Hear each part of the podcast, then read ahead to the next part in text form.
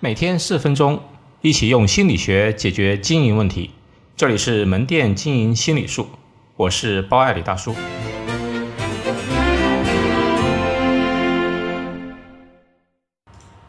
如何克服顾客的拖延症？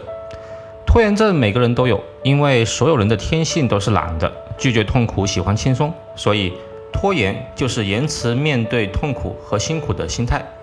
我自己也有，比如有些工作觉得不到最后一刻，一般绝不会提前交；还有比如健身卡办了年卡，其实去不了几次。美国百事买百货公司统计他们的礼品卡，每年过期仍未用掉的总额达到二十亿美元，多么惊人的数字！那么多人有礼品卡，却一直拖着不用，直到过期。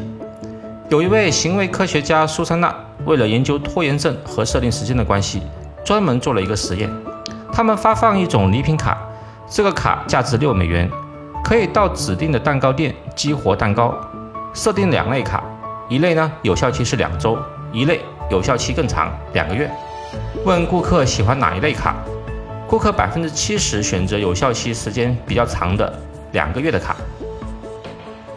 以上顾客的选择呢，完全符合人之常情，也在我们的意料之中，没有什么不妥。但神奇的呢是后面发生的事情。统计在指定时间领蛋糕的顾客呢，拿了有效期两周卡的顾客有百分之八十来领取了，拿了有效期两个月的顾客呢，却只有百分之三十来领取。苏珊娜后来通过大量的实验得出了一个结论：要有效克服人的拖延呢，设定完成的时间要尽可能的紧凑，不能留太多太长不明确的时间。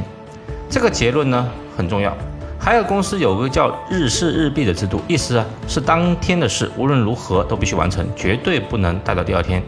所以，在营销中要克服顾客拖延购买的习惯，就是要设定紧凑的时间，或是提醒机制。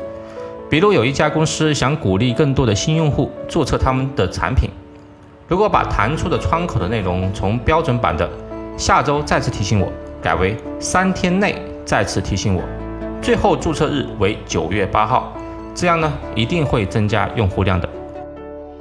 最后我们总结一下，克服拖延症的方法就是时间紧凑、具体加提醒机制。